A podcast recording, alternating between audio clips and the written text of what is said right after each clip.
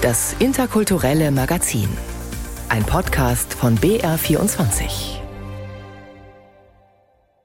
Mit Constanze Alvarez herzlich willkommen. Wie steht's um die Menschenrechte? Nicht nur im Iran oder in Russland, sondern auf der ganzen Welt. Der Jahresbericht von Amnesty International gibt einen Überblick. Außerdem erinnern wir heute an jene Opfer des Nationalsozialismus, die lange Zeit nicht als solche anerkannt wurden, an die vielen Menschen aus prekären Verhältnissen, die als asozial gebrandmarkt und im KZ ermordet wurden. Wir besuchen die Ausstellung Horizonte im Germanischen Nationalmuseum Nürnberg und empfehlen die CD Mosaico Mediterraneo von Maria Kostracki in unseren Kulturtipps der Woche.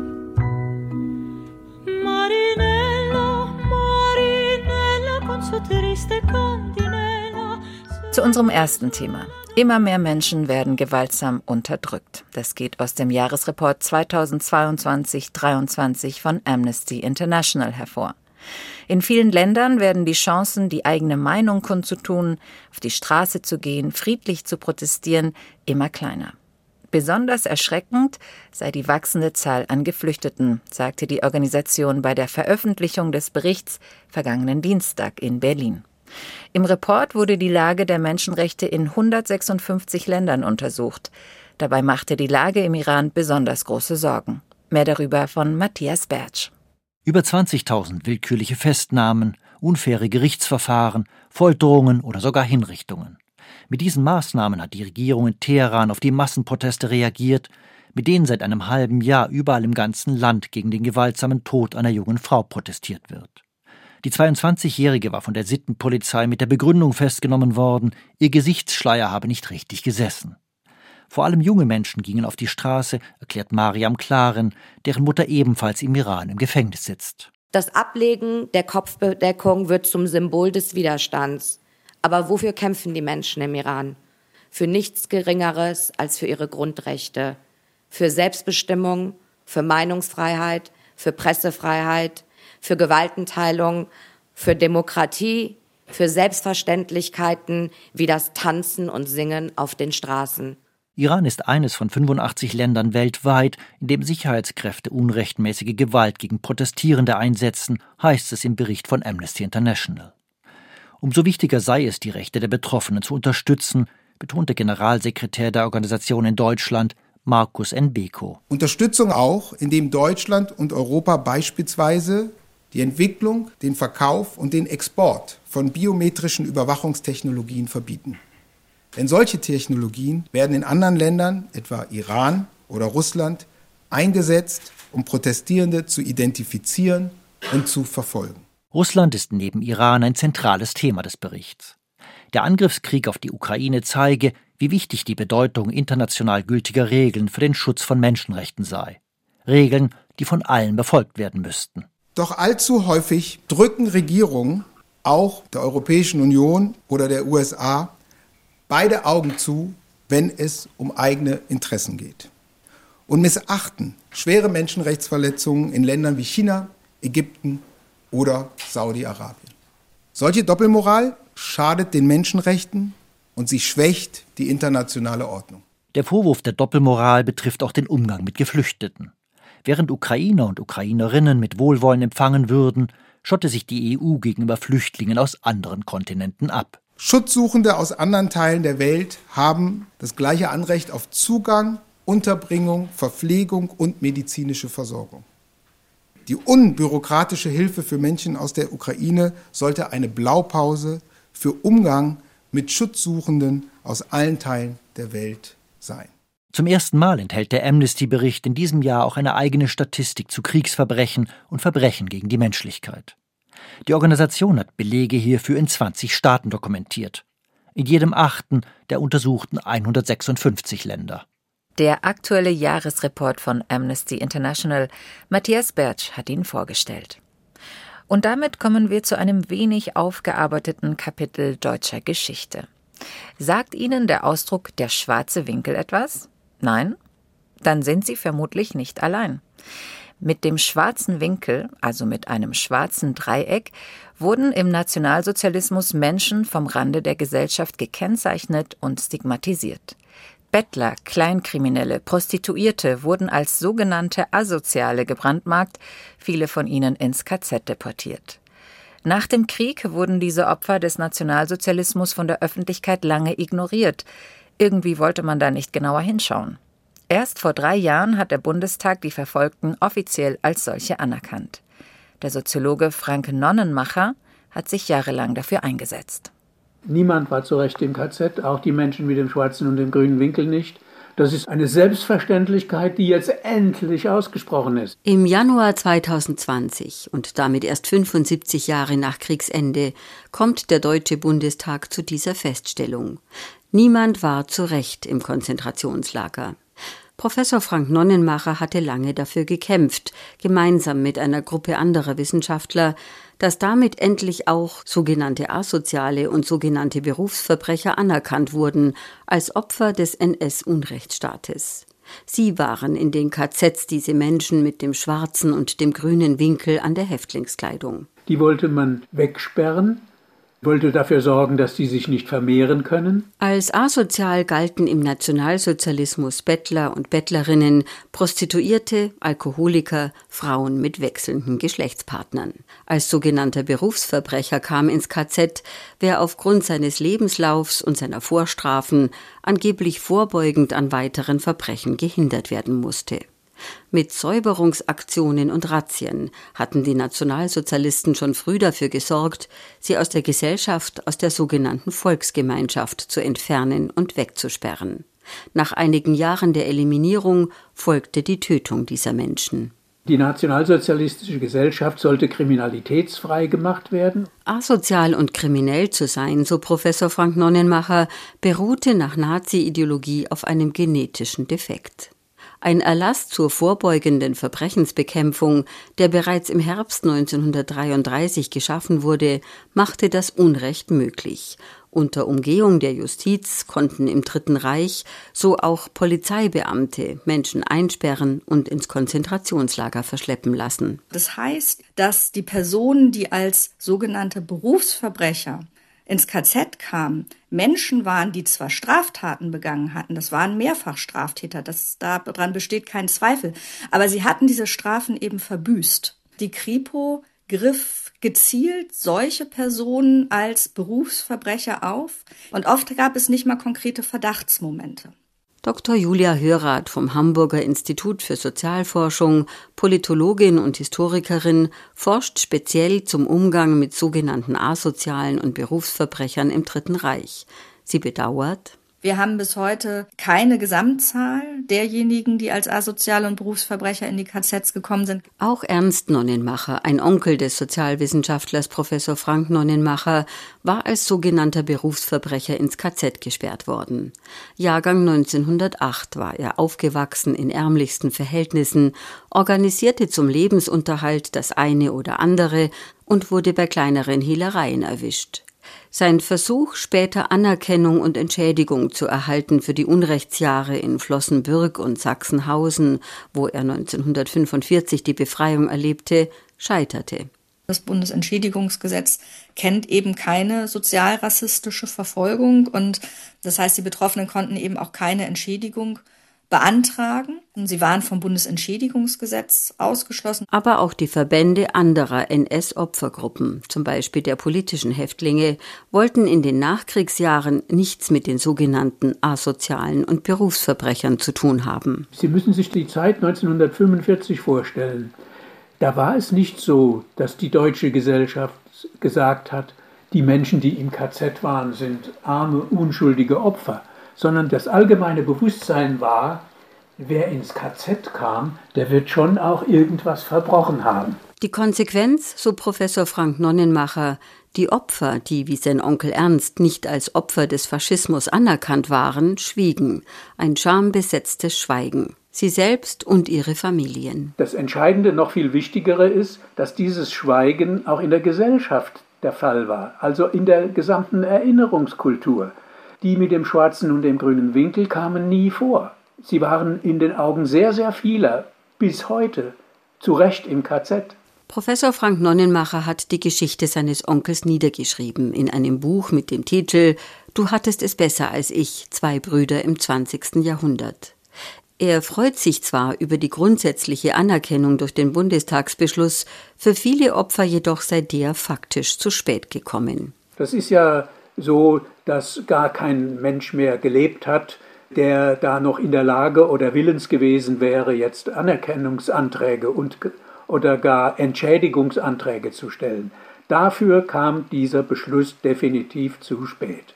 Und das ist natürlich eine Schande für die Erinnerungskultur. Für die Nachkommen jedoch bedeutet die Feststellung sehr viel, dass ihre Großmütter und Großväter anerkanntes nationalsozialistisches Unrecht erfahren hatten. Das habe sich auch vor kurzem bei der Gründung eines neuen Verbandes gezeigt, des Verbandes für das Erinnern an die verleugneten Opfer des Nationalsozialismus, so der Initiator Professor Frank Donnenmacher. Schon mit der Namensgebung wendet sich der Verband gegen den immer noch diskriminierenden Gebrauch des Begriffs asozial. Es gab Menschen, die haben gesagt, zum ersten Mal erzähle ich hiermit außerhalb der Familie davon.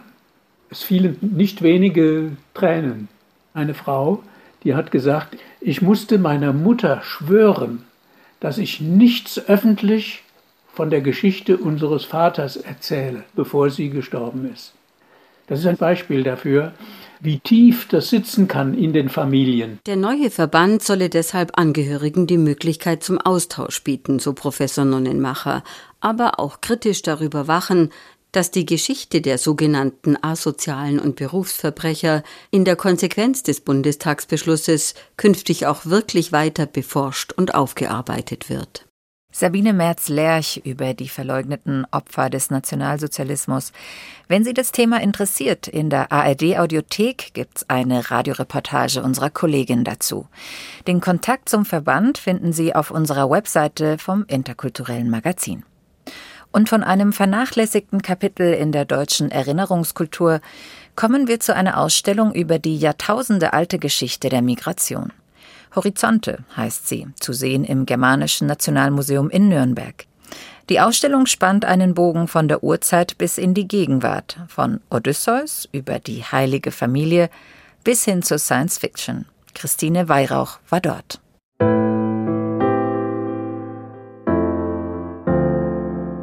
Der Blick geht als erstes auf den Horizont, auf diesen tief liegenden, schmalen, hellen Streifen. Sofort drängt sich die Frage auf, was kommt dahinter? Gerhard Richter hat 1969 seinen Werkzyklus Seestücke genannt und im Germanischen Nationalmuseum öffnet das großformatige Gemälde Seestück bewölkt die Ausstellung. Der Horizont als Leitmotiv für die Migration, als Projektionsfläche für positive Erfahrungen, ohne die negativen auszulassen. So möchte der Generaldirektor Daniel Hess die Ausstellung sowie das Jahresmotto seines Hauses Migration verstanden wissen. Wenn ich mich aufmache, weiß ich nicht, wo ich ankomme, ob ich ankomme. Das heißt, da öffnen sich Räume für Diskussionen mit Menschen mit Migrationserfahrung und es fordert irgendwo die kreative Beschäftigung auch mit den Ängsten. Motivationen zum Aufbruch können sehr unterschiedlich sein. Manche gehen freiwillig, viele in Geschichte und Gegenwart gezwungen. Menschen waren schon immer unterwegs. Davon zeugt in der Ausstellung ein Faustkeil aus der Altsteinzeit. Von Migration im eigentlichen Sinne spricht man allerdings erst, wenn jemand Gewohntes verlässt, das sich an einem bestimmten Ort befindet. Und das gibt es erst, seit unsere Vorfahren sesshaft geworden sind. Und darum haben wir als Pendant zum Faustkeil auch sehr frühe Objekte aus einer permanenten Siedlung in Bayern. Die kommen aus Landshut-Salmansberg, einer Ausgrabung, die eine Siedlung freigelegt hat. Sie sehen hier einen Mahlstein, ähm, der darauf hinweist, Landwirtschaft hat dort eine große Rolle gespielt und die eben zeigt, dass diese frühen Siedlungen in Bayern etwa vor 5500 Jahren erstmal entstanden sind. Ab dann können auch die Leute hierzulande sich auf den Weg machen. Heike Zech leitet die Sammlungen Kunsthandwerk im Germanischen Nationalmuseum und hat die Ausstellung zur Migrationsgeschichte kuratiert. Die Kunsthistorikerin platziert historische Objekte und Gemälde neben zeitgenössischen. Da hängt zum Beispiel ein großformatiges Ölgemälde aus dem Jahr 1501, das die heilige Familie auf ihrer Flucht zeigt, neben einem Foto aus einem Flüchtlingslager im afrikanischen Darfur.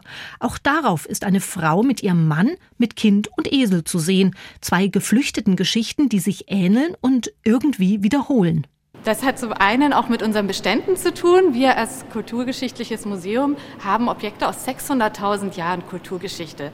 Das wollten wir zeigen und zum anderen wollen wir natürlich auch die Parallelen zeigen zum aktuellen Geschehen und da Bezüge aufzeigen. Es lassen sich Unterschiede feststellen, aber eben auch erstaunlich viele Gemeinsamkeiten über Jahrhunderte, Jahrtausende hinweg.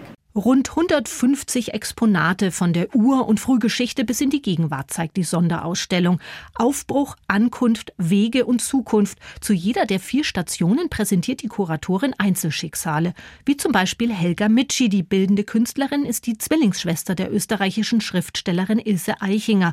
Diese blieb während der Nazizeit in Wien. Die Schwester kam mit einem Kindertransport nach London und blieb. Sie haben in anderen Sprachen gedacht, in anderen Kulturen gelebt. Und das Spannende ist eben, wie sie trotzdem gerade als eineige Zwillinge über die Jahre verbunden blieben und das in künstlerischen Formen zum Ausdruck gebracht haben. Es war uns wichtig zu zeigen, dass jedes Migrationsschicksal, jede Erfahrung einzigartig ist. Man vergisst ja sehr oft, wenn man von Migrationswellen oder gar Krisen spricht, dass es um Menschen geht, die individuelle Wünsche, Bedürfnisse und Hoffnungen haben. Gedichte, Briefe und Entwürfe für Bilder sind genauso zu sehen wie Besuchervisa oder Rote Kreuznachrichten nach dem Zweiten Weltkrieg. Die Ausstellung schlägt einen großen geschichtlichen Bogen und landet beim Ankommen. Denn die Ankunft ist ein langer Prozess. Sich an das Neue, andere gewöhnen, Sprache und Gebräuche lernen, Freunde finden und Arbeit. Beispielhaft wird das an türkischen Gastarbeiterinnen in Nürnberg erzählt mit einer Installation, die für die Ausstellung entstanden ist. Ein Taschentuch, ein Schal, ein türkischer Pass hängen hier an einer weißen Wand, gehalten von weißen Händen, die aus der Wand ragen. Ein treffendes Bild für die neue offene Ausrichtung des Museums, erklärt der Generaldirektor Daniel Hess. Und das wäre auch für mich eigentlich das Idealbild des, des künftigen Germanischen Nationalmuseums. Ein offenes Museum, das zeitgenössische Künstler mit in den Dialog einbindet und damit Diskurse, Diskussionen über relevante, uns bewegende Themen ermöglicht. Und das gelingt, und zwar auf sehr frische und kurzweilige Weise, absolut sehenswert. Horizonte, Geschichten und Zukunft der Migration im Germanischen Nationalmuseum Nürnberg. Die Ausstellung geht noch bis zum 10. September. Und damit ist Zeit für die Kulturtipps der Woche. Roswitha Buchner empfiehlt Lieder aus dem Mittelmeerraum. Ein Film über ein schwarzes Mädchen, das von einer Karriere als Balletttänzerin träumt. Und die Ausstellung From Mystic to Plastic im Museum Fünf Kontinente in München. Es sind nicht die üblichen Masken aus Afrika, die seit diesem Freitag im Münchner Museum Fünf Kontinente zu sehen sind. Vielmehr kann man in der Ausstellung From Mystic to Plastic großformatige Fotos bestaunen, die fantastische, bunte, manchmal auch erschreckende Ganzkörper-Maskenkostüme zeigen. Sie bestehen aus vorgefundenen Materialien wie Kabeln, CDs, Autoteilen, alten Kanistern oder anderen Einwegprodukten.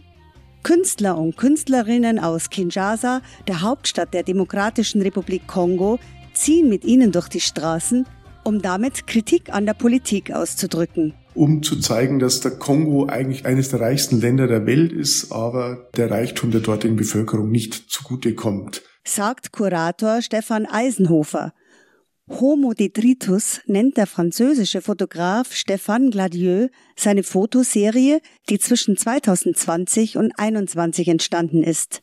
Demgegenüber stellt er die zwei Jahre früher entstandene Fotoserie Egungun die traditionell bunte, mit zahlreichen Applikationen verzierte Maskenkostüme aus der Republik Benin zeigt, die dort bei rituellen Maskentänzen zur Ahnenverehrung zum Einsatz kommen.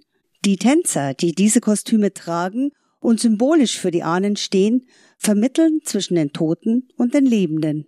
Die beiden Projekte werden nicht unbedingt äh, verknüpft durch Vergangenheit und Gegenwart, sondern sie sind ein Beleg dafür, wie ungebrochen aktuell Maskenauftritte, Maskenperformances in vielen Teilen Afrikas nach wie vor sind, wo man sich eben mit gesellschaftlichen Herausforderungen und auch persönlichen Nöten auseinandersetzt. Die Ausstellung From Mystic to Plastic ist bis 6. August im Museum Fünf Kontinente in München zu sehen. Nee, nee, komm tanzen!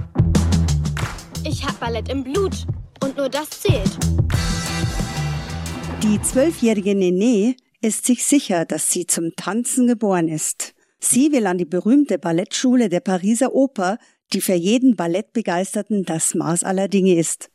Allerdings gehört Nene als schwarzes Mädchen aus den Pariser Banlieues nicht zu den privilegierten weißen Kindern, die in der traditionsreichen Schule für gewöhnlich aufgenommen werden. So bekommt sie auch von ihrer Freundin aus den Banlieues zu hören. Um dich anzugucken, gehe ich doch nicht in eine Oper. Da gehörst du doch gar nicht hin. Du passt einfach nicht in die Oper. Doch Nene hält an ihrem großen Traum fest, die erste schwarze Prima-Ballerina der Pariser Oper zu werden. Im Film Nene Superstar, der kommenden Donnerstag in die Kinos kommt, zeigt Regisseur Ramsi Ben Sliman eindrucksvoll den Kampf um Anerkennung gegen alle Widerstände. Denn obwohl die Ballettschule mit ihrer fast 300-jährigen Geschichte nach außen hin großen Wert auf Diversität legt, haben es viele Kinder aufgrund ihrer Herkunft und Hautfarbe bis heute schwer, einen Platz dort zu bekommen. Doch Nene schafft es, aufgenommen zu werden. Es wird wieder gut gehen. Balletttänzerin ist kein Beruf. Das ist ein Glücksfall. Trotz ihrer Tanzbegeisterung muss sich Nene noch mehr anstrengen als alle anderen Schüler, vor allem auch, um von der sehr traditionsbewussten Direktorin der Schule akzeptiert zu werden. Diese hütet ein Geheimnis, das sie mit der kleinen Nene verbindet. Nene Superstar ist ab Donnerstag, den 6. April in ausgewählten deutschen Kinos zu sehen. Marinella, Marinella con su triste cantinela se consuela de un olvido maldecido. Mari, Marinella. Sie hat eine außergewöhnliche Stimme, die griechische Sopranistin Maria Kostraki. Von Donizetti, Monteverdi bis hin zu Rossini sang und singt die Wahlmünchnerin Partien in vielen bekannten Opernhäusern. Ihre große Leidenschaft aber gilt der Musik des Mittelmeerraums. Auf ihrem neuen Album Mosaico Mediterraneo nimmt Maria Kostraki ihre Hörer mit auf eine Reise durch das Liedgut von Griechenland über Italien, Frankreich bis hin nach Spanien. Der Kern des Ganzen ist das mediterrane Lied in all seine Inkarnationen, ohne geografische Beschränkungen und fernab der Grenzen musikalischer Genres. Von mittelalterlichen Liedern der Renaissance und dem Barock über die Romantik des 19. Jahrhunderts, die Volkstraditionen Südeuropas, die Klänge des Nahen Ostens, Rhythmen aus Afrika bis hin zu modernem griechischen Liedgut.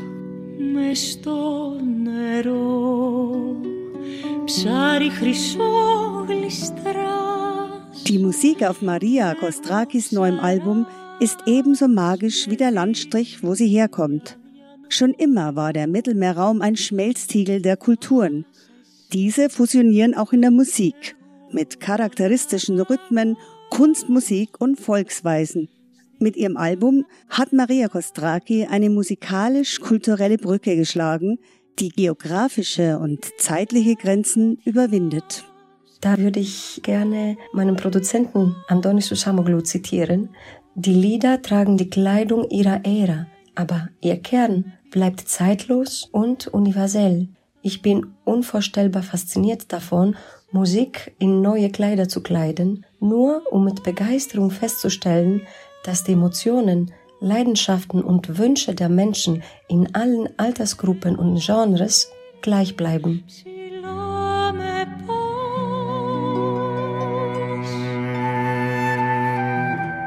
Maria Kostrakis Album Mosaico Mediterraneo ist bei Illyria Productions erschienen.